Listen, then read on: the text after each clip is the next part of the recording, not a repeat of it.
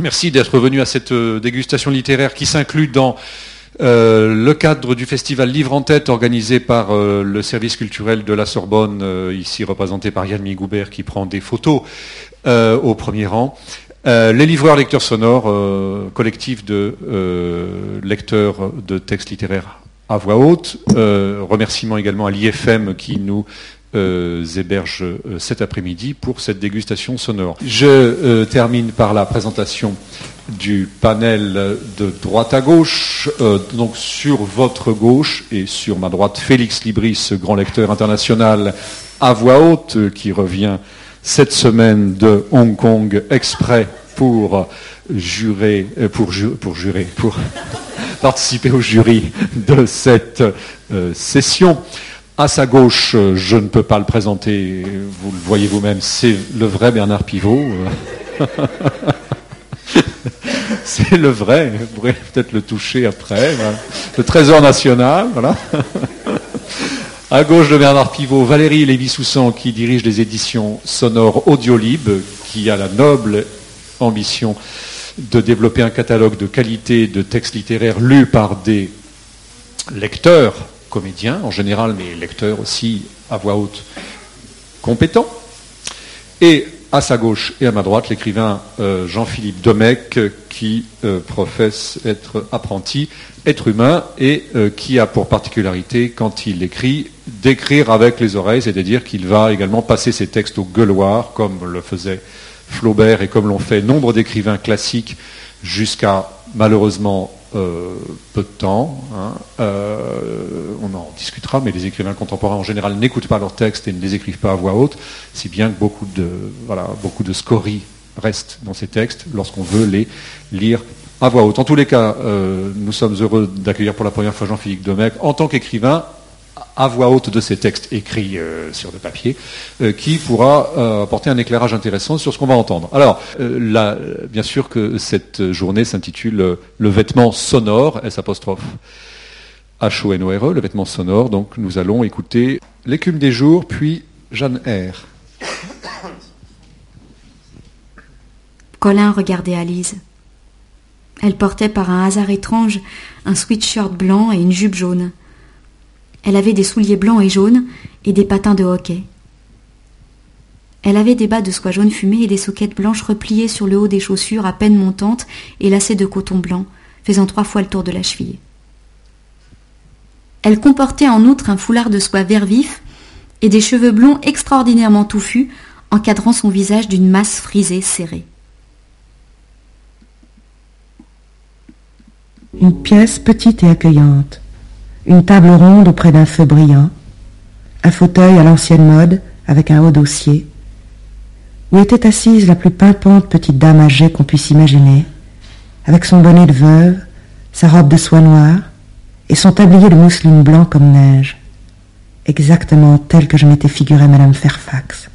L'écume des jours, donc c'est lu par Isabelle Carré. Euh, et le Janer élu par Fanny Ardant, vous l'aurez reconnu. Je pense qu'elle a des. Alors Fanny Ardant a des intonations qu'on reconnaît absolument partout, euh, surtout dans toutes ses lectures. Elle a une façon de, d'ouvrir les, les, voyelles. Enfin, elle a. Alors, on aime. Je pense que ça fait partie. Une fois, on avait discuté euh, ici de Lucchini, etc. on aime ou on n'aime pas les lectures par Fanny Ardant. C'est vrai que moi, j'aime, j'aime bien. Euh, ce qu'il y a, c'est qu'effectivement, il y a toujours un peu un même rythme. Euh, et que le rythme de lecture est toujours un petit peu euh, une scansion un petit peu identique, mais je trouve que c'est c'est assez agréable. Enfin, et on, on, à partir du moment où on s'est habitué à ce type de, de, de débit, on, on, rentre et on écoute volontiers, volontiers l'histoire. L'écume des jours, euh, cette lecture de l'écume des jours, je l'ai toujours trouvée trop rapide. Euh, on, enfin là, c'est vrai que l'extrait était très court, donc euh, j'ai eu un petit peu de mal à, à comprendre vraiment ce dont, ce dont il s'agissait, cette description de, cheveux, etc. Je ne, je ne rentre pas dedans parce que la, la lecture ne m'en laisse pas le temps.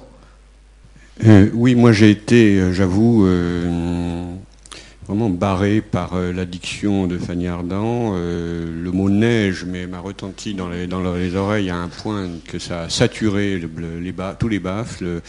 Et du coup, évidemment, par contraste, ça, c'est pas que ça valorise l'autre, mais l'autre lecture aussi, je suis assez critique tout de même. Je la trouve tout de même monocorde et finalement ne permettant pas de saisir euh, les différents éléments du texte, le sel du texte, quoi, tout de même, hein, et, sa rythmique même, quand même, euh, voilà. Mais enfin, le texte, la lecture de Fanny Ardant est vraiment trop, euh, oui, saturante. Alors, Fanny Ardant, j'aime bien, surtout à petite dose. Euh, et là, évidemment, euh, deux heures, peut-être que ce serait, je sais pas, trois heures, je sais pas combien de temps. Euh, c'est peut-être long. Mais comme ça, je trouve ça assez agréable sur 30 secondes, c'est plutôt bien. Et je trouve ça charmant. Moi, ça me rappelle, je l'ai invité deux fois, et chaque fois, elle n'a pas parlé pendant une heure, elle a parlé par trois minutes, puis après trois minutes, et c'était très bien, charmant aussi. J'aime beaucoup son, j'aime beaucoup son accent, sa, manière de, de parler. mais j'ai jamais eu passé une soirée entière avec elle, donc, mais toute une journée, donc je ne sais pas. Euh, donc je ne peux pas vous dire si, si à la longue c'est insupportable ou pas, j'en sais rien du tout. Mais enfin, elle a quand même séduit des hommes illustres, donc euh, je me dis qu'il y a quand même des hommes qui ont apprécié son, accent. donc euh, je suis plutôt pour, moi. Alors, Monsieur Pivot, je me permets de vous raconter une anecdote parce qu'il se trouve que moi, je ah, vous la connais très bien. Vous avez Non, j'ai pas. Ah bon J'étais trop jeune pour elle. Mais euh, elle habitait au-dessus de chez moi très longtemps. Et un, jour, euh, eh bien, euh, j'ai un petit problème d'écoulement d'eau dans, mes toilettes et je me demandais d'où, venait cet écoulement et, il se trouvait que sa colonne d'eau, enfin nous avions la même colonne d'eau évidemment, hein, puisque j'étais en dessous. Donc avec la gardienne de l'immeuble, je monte dans l'appartement du dessus et elle me demande cette phrase étrange, vous êtes le nouveau psychanalyste? Parce que en fait, un psychanalyste venait d'aménager euh, au même moment dans... Et, tout ça sur ce ton avec lequel elle lit. Et donc je confirme qu'elle parle dans la vie comme elle parle quand elle lit, il n'y a aucune différence. Euh, bon, il y a deux choses. C'est une femme charmante qui a beaucoup d'humour et qui est très drôle dans la vie. Bizarrement, euh, quand elle lit, il y a toujours... C'est un ton toujours très triste.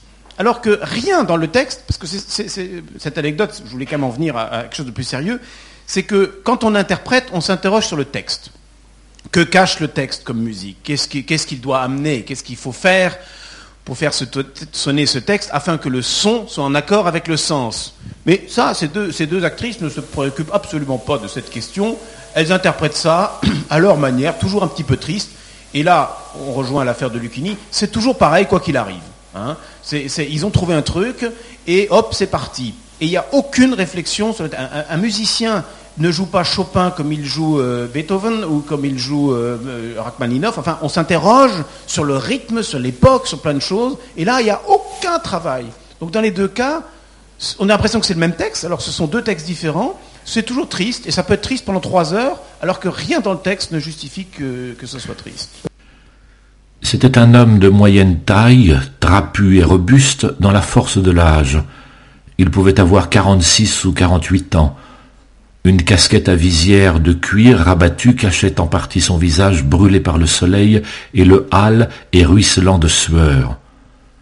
Sa chemise de grosse toile jaune, rattachée au col par une petite encre d'argent, laissait voir sa poitrine velue il avait une cravate tordue en corde, un pantalon de coutil bleu usé et râpé, blanc à un genou, troué à l'autre, une vieille blouse grise en haillons, rapiécée à l'un des coudes d'un morceau de drap vert cousu avec de la ficelle, sur le dos un sac de soldat fort plein, bien bouclé et tout neuf, à la main un énorme bâton noueux, les pieds sans bas dans des souliers ferrés, la tête tondue et la barbe longue.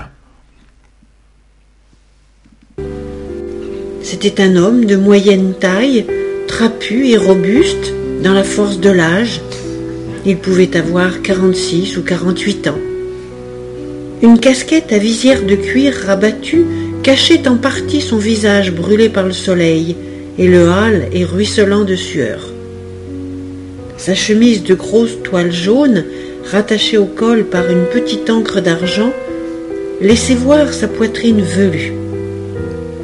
Il avait une cravate tordue en corde, un pantalon de coutil bleu, usé et râpé, blanc à un genou, troué à l'autre, une vieille blouse grise en haillons, rapiécée à l'un des coudes d'un morceau de drap vert cousu avec de la ficelle, sur le dos un sac de soldat fort plein, bien bouclé et tout neuf, à la main un énorme bâton noueux, les pieds sans bas dans des souliers ferrés, la tête tondue et la barbe longue. Bernard Pivot peut-être en, en premier? Ben, je préfère le premier au second. euh, voilà. je- C'est, je sais pas. euh, La poitrine était dans le premier. La poitrine est très plus velue. La tête était, la tête était plus rasée. La barbe était plus longue. euh, alors que je pense que c'était moins les détails physiques euh, m'apparaissaient moins bien dans la seconde lecture. Voilà, mais peut-être que Non, non, je, je trouve que vous décrivez très bien les conséquences que doit avoir une lecture. C'est-à-dire que, en fait, le but ultime, c'est quoi Contrairement au théâtre qui, qui, lui propose déjà des images, hein, le lecteur justement, en arrivant, n'en propose aucune et, et doit, dans l'image de l'auditeur, faire en sorte que lui-même se construise des images. Donc là, votre, votre jugement, c'est de dire dans un cas je vois mieux que dans l'autre. Eh ben oui, oui c'est ça, c'est ça le, le résultat. Alors après on peut on peut on peut peut-être analyser pourquoi euh, l'un réussit mieux que l'autre, mais enfin c'est le résultat qui compte. Hein. Alors euh, le premier je l'ai reconnu, c'est pour ça euh, c'est un je pense c'est un acteur de la comédie française, c'est ça? Oui, c'est Oui. Michel Villermoz. Bon, on peut dire son nom parce que enfin, il est il est alors il est, il- c'est un très très bon acteur de théâtre. Il est parfois un peu fainéant pour les lectures parce que souvent, euh, ce qui se passe quand les comédiens, on leur fait faire une lecture, d'abord c'est pas très bien payé, n'est-ce pas, Madame euh, Lévy-Soussan Non, mais c'est une réalité. C'est très mal payé. Donc, que font les acteurs? Ils se disent bon, je vais y aller avec mon bouquin. euh, je vais vaguement lire une fois le texte et puis je vais y aller, je vais, enfiler ça. euh. C'est-à-dire qu'ils travaillent pas tellement parce que c'est pas rentable. Et puis, comme il n'y a pas beaucoup de critiques, parce que tout le monde leur dit qu'ils sont extraordinaires, de toute façon, ça fait toujours le truc. Donc, il y a une espèce de relâchement comme ça général. Bon. Et donc, il a un peu cette tendance, mais pas dans cet extrait. Dans cet extrait, il est plutôt, euh, je trouve justement, il s'intéresse au texte, il lui donne un rythme, il ponctue les choses, il donne quelque chose qui fait que, eh bien, Monsieur Pivot a vu les images. hein, et donc, il, a tenu compte du texte, du sens du texte, et à ce moment-là, on déclenche des images. Donc ça, c'est plutôt pas mal, c'est réussi, c'est bien un des premiers enregistrements qui, je trouve, est réussi. Et alors l'autre, bon, bah oui, enfin là, c'est un peu comme le vin rouge. Si vous mettez un très bon vin avec un mauvais vin, on, va oublier. J'ai fait le test, par exemple, ah ben, c'est à toi que j'ai fait ça, tiens, euh, une fois, euh, qui n'y connaît rien en vin. Je lui ai quand même mis une fois un, très bon vin et un mauvais. Eh ben, il s'est rendu compte du bon. Mais peut-être que quand on met qu'un mauvais, les gens disent oh bah oui pas mal pas mal ce vin il est rouge hein Euh, bon voilà et puis hop on, on avale quoi et c'est un peu pareil pour un enregistrement c'est grâce à la comparaison qu'on se rend quand même compte à quel point l'enregistrement le deuxième est mauvais Alors, ce que je vous propose pour terminer en apothéose tout de même, et pour faire plaisir à Bernard Pivot et pour nous faire plaisir à tous, c'est d'écouter Michel Piccoli euh, dans Les Tentations de Baudelaire, édition Frémaux, 47 secondes. bah, personne tu, tu allais te dire que ça va être bien euh, on n'a pas encore écouté Je pense que ça doit être bien. hein il a dit que ça va vous faire plaisir Autour de sa tunique de pourpre était roulé, en manière de ceinture, un serpent chatoyant qui, la tête relevée, tournait langoureusement vers lui ses yeux de braise. À cette ceinture vivante était suspendu, alternant avec des fioles pleines de liqueurs sinistres, de brillants couteaux et des instruments de chirurgie. À ses chevilles délicates, traînant quelques anneaux d'une chaîne d'or rompue, et quand la gêne qui en résultait le forçait à baisser les yeux vers la terre, il contemplait vaniteusement les ongles de ses pieds, brillants et polis comme des pierres bien travaillées. Non, moi je trouve ça très bien. C'est formidable. Il vaut mieux finir Ce là-dessus. texte non est beau. Là, euh, euh, et en plus de ça, je suis un ami de Piccoli. Alors vous n'allez pas en dire du mal, merde.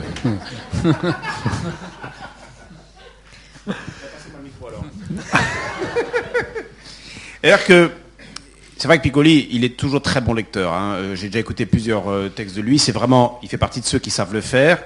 J'ai quand même l'impression, Ouais, bah, il fallait, hein. vous me cherchez un petit peu ou alors je. Non mais sérieusement, j'ai l'impression qu'il a pas, il découvre le texte. C'est-à-dire qu'on voit, si, tu nous faisais écouter au début, il y, a, il y a au début, dans les quelques premiers mots, il y a un moment donné, il attend, il n'a pas l'habitude, il le lit pour la première fois, donc il visualise euh, pas aussi rapidement, il n'est pas entraîné, c'est bien, il a bien compris, mais et puis il, est, il est, dans sa tour d'y voir venir, quoi, hein par rapport au texte. voilà. Et j'ai un peu cette impression qu'il n'a pas bossé. Valérie Lévy-Soussan, vous vouliez rajouter quelque chose? Non, non, non. Moi, je, j'ai beaucoup apprécié cette lecture, mais euh, euh, j'ai eu du mal un petit peu au début à, à, comprendre ce dont il s'agissait. Donc à vraiment euh, rentrer dans le texte. Maintenant, euh, je pense que là aussi, euh, on a besoin d'un petit peu de temps pour se faire à, à, une, un certain type de, de, de, de diction, de, euh, de phrasé. Euh, et moi, j'ai besoin d'un tout petit peu plus de temps qu'un petit, un petit clip. Voilà, c'est le principe de la dégustation. C'est d'ailleurs comme en cuisine, on vous dit voilà, vous allez déguster de mon plat, donc on vous donne un petit morceau, mais ça, ne donne finalement qu'une euh, euh, qu'une indication, parce que si vous devez effectivement en manger pendant 20 minutes, vous aurez peut-être une autre impression. Euh, je tenais, euh, au nom de tous les organisateurs, à vous remercier de votre participation, également euh, jurés illustres et illustres machinistes et sélectionneurs de textes. Merci. Peut-être à ce soir. en tout cas, à bientôt sur notre site leslivreurs.com pour l'actualité de la lecture à voix haute. Merci de votre attention.